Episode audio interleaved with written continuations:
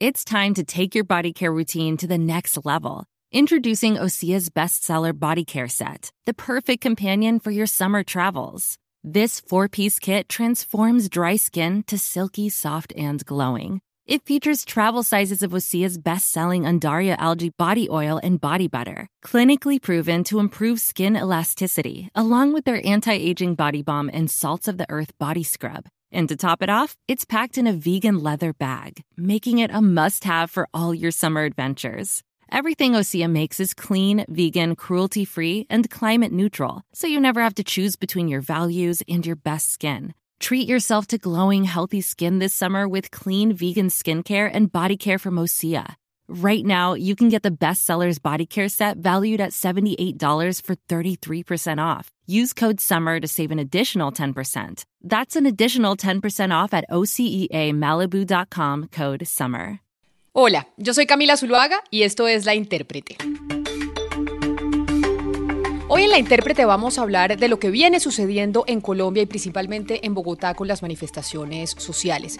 Bogotá vivió la semana pasada unas 72 horas muy complicadas y quedó en evidencia nuevamente Sebastián saludándolo un problema estructural en el funcionamiento de la policía, el descontento además creciente de una buena parte de los jóvenes del país con esta institución, influenciada entre otras cosas también con, eh, las, por las milicias urbanas que demostraron que tienen un poder muy grande de destrucción y una continuidad en la pugna por el liderazgo entre la alcaldía de Bogotá y el gobierno nacional. Fue una semana muy difícil, Camila, y creo que es importante que, que este podcast hable de esto, porque además la tensión social y política se elevó a niveles yo creo que inaceptables.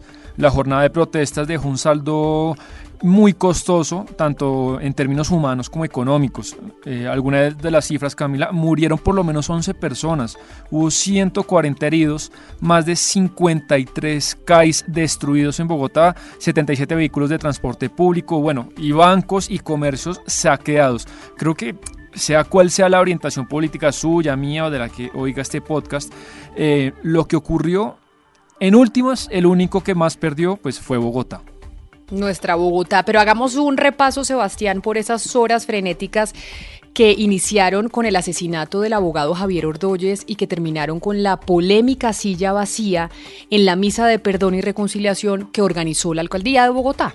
Sí, Camila, todo arrancó en la madrugada del miércoles 8 de septiembre. El abogado Javier Ordóñez, pues como vimos, fue interceptado y atacado por dos policías en el barrio Villaluz, esto queda en la localidad de Engativá.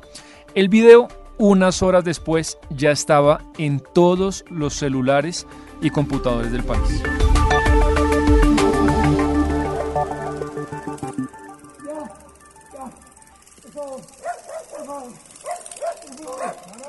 Le está diciendo que por favor. Le está diciendo que por favor los estamos grabando. Le está diciendo que por favor los estamos grabando.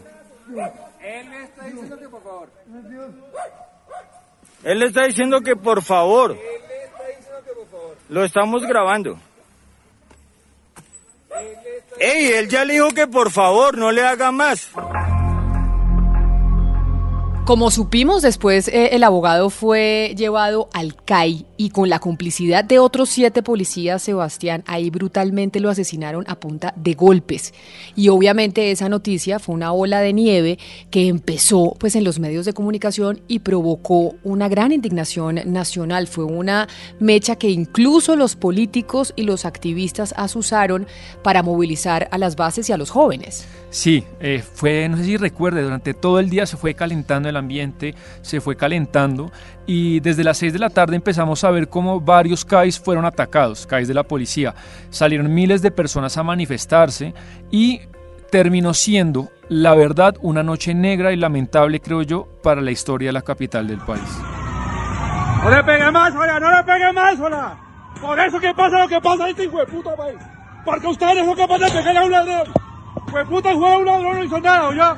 Fuera un ladrón, no hace nada, mal Así es, los policías dijeron que temían un nuevo Bogotazo, pero si bien hubo ataques sistemáticos y vandálicos que se deben investigar sin lugar a dudas, lo que vimos también fue una represión brutal y un exceso de la fuerza por parte de muchísimos miembros de la policía. De hecho, las redes sociales, si usted se acuerda, se inundaron de videos, Sebastián, muy difíciles de digerir, con linchamientos a los ciudadanos indefensos, tiroteos indiscriminados, policías tapándose la cara y las placas. Era más o menos un cuerpo sin Dios ni ley, algo que no habíamos visto de policías disparando a las manifestaciones. Y creo, Camila, que en la época de las redes sociales es muy difícil de simular ese tipo de excesos. Cuando cinco policías cogen en el piso a, a matar a un ciudadano indefenso, esa noche murieron varios civiles. 47 quedaron heridos y 87 policías. Claudia López fue clara en ordenarle a la policía que no podía usar armas de fuego para dispersar las protestas. Eso quedó claro, pero parte de la policía desoyó la orden de su, de su alcaldesa. Por supuesto, al día siguiente, después de que pasó esto que estamos narrando, hubo todo un debate acerca de qué era lo que generaba las protestas en las calles. Pero además puso sobre la mesa un tema del que se viene hablando hace rato y es la necesidad de adelantar una reforma estructural a la policía. Mire, esto opina Carlos Fernando Galán, el presidente del Consejo de Bogotá, sobre ese debate.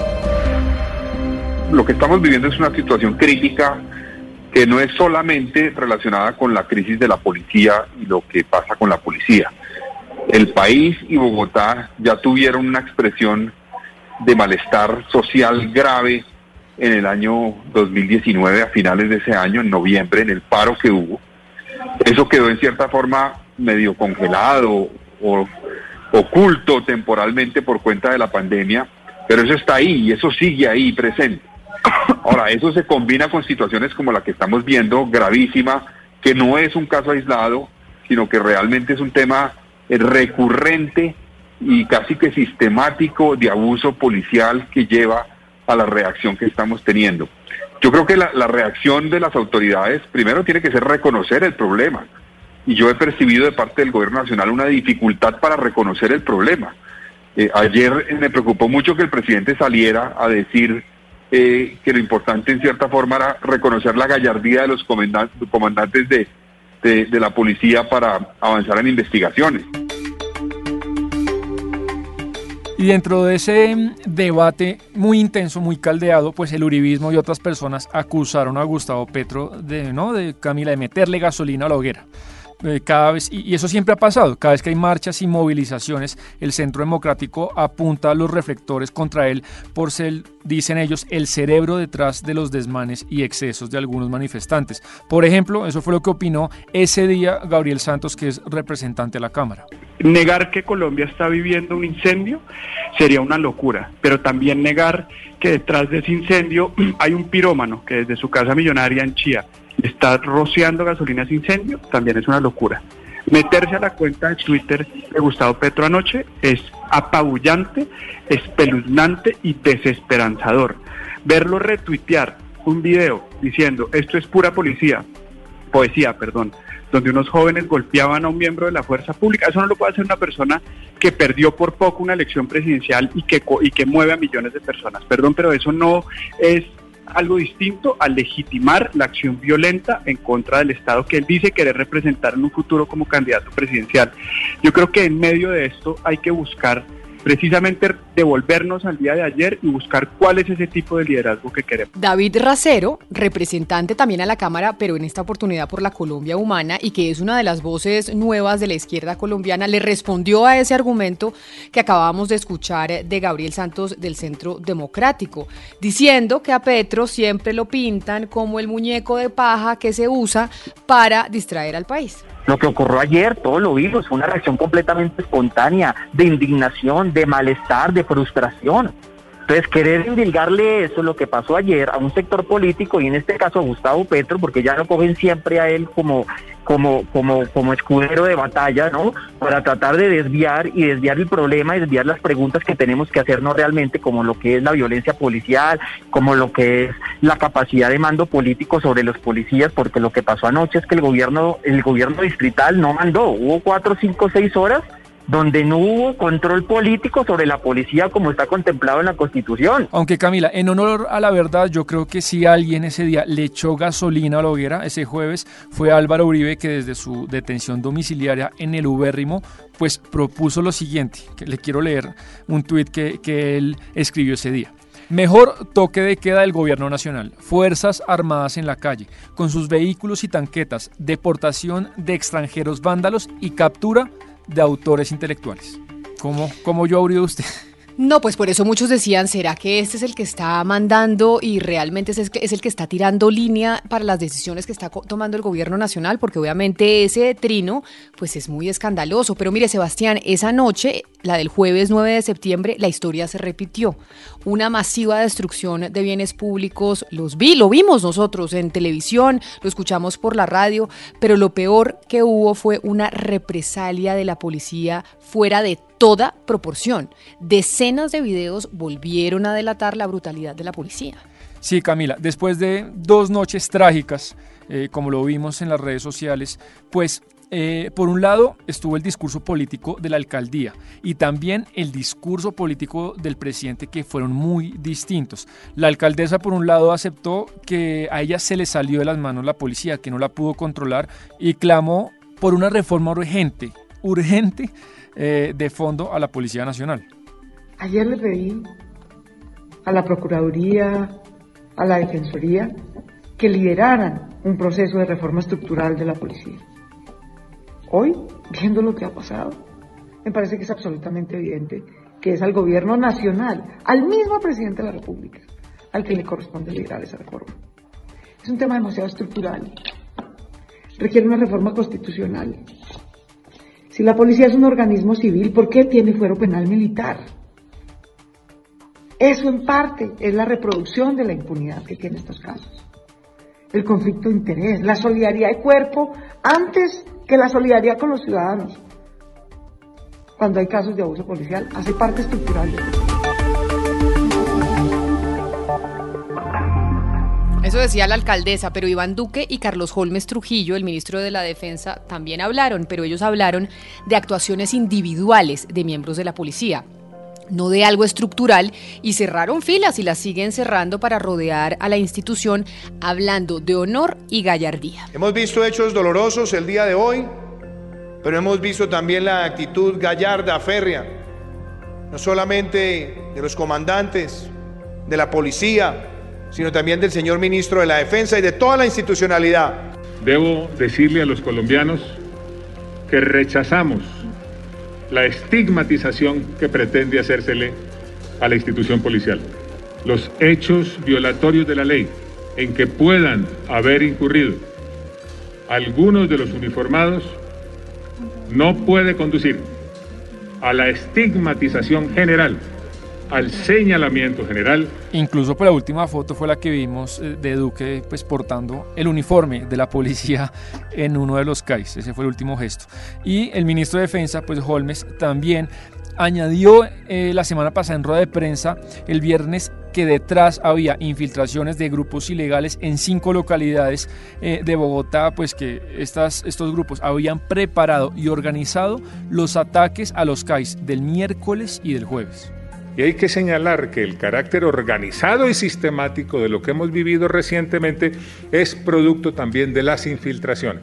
Infiltración del ELN, infiltración de las disidencias de las FARC, infiltración de otros grupos con distintas denominaciones de anarquistas y terroristas. Pero siguiendo con este recuento de los días de horror que hemos vivido, el viernes en la tarde, Claudia López e Iván Duque se reunieron. La alcaldesa le pasó 90 minutos de videos al presidente que daban cuenta de los excesos que había cometido la policía y además la alcaldesa dijo que le había pedido al presidente liderar juntos una reforma a la institución y lo invitó a un acto de perdón y reconciliación con las víctimas ese domingo en la Plaza de Bolívar. Ha sido muy confuso, Camila, porque el gobierno no ha dicho si sí o si no acompaña eh, esta propuesta de reforma. Claudia López dice que el gobierno no apoya. Pero además de eso, Duque pues no prefirió ir al evento de perdón y reconciliación. Él decidió mandar a Nancy Patricia Gutiérrez y a Miguel Ceballos que lo que representaran al gobierno.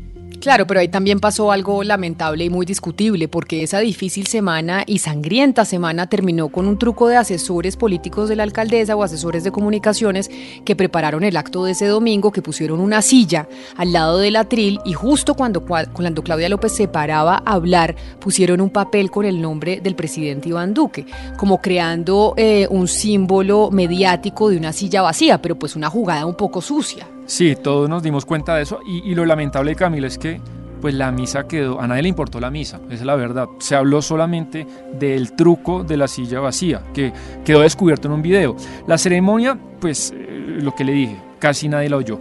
Y, y lo más triste es que el país fue incapaz de unirse en un día para revisarse, para hacerse preguntas y lo más importante que era, por supuesto, oír a las víctimas que murieron, a las familias de las víctimas que murieron a manos de la policía. Pero al margen de esta pugna política y de las microagendas de cada partido que pescaron en río revuelto, porque eso siempre sucede, lo cierto, Sebastián, es que detrás de las manifestaciones hay cientos de miles de jóvenes que están observando un futuro muy desesperanzador. Sí, digamos, es que hablar solamente de violencia yo creo que nos saca, nos saca fuera de foco, porque Camila recuerde que antes de la pandemia ya había señales de descontento y además el derrumbe de la economía pues dejó a muchos jóvenes en un escenario desolador.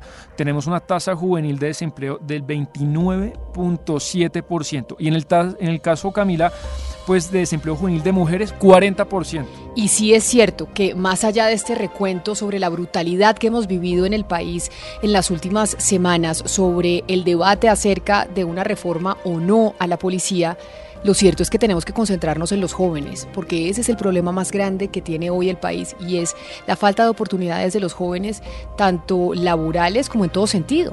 Sí, Camila, hay, hay un refrán chino que a mí me gusta mucho que dice que cuando el sabio apunta a la luna, el necio mira el dedo.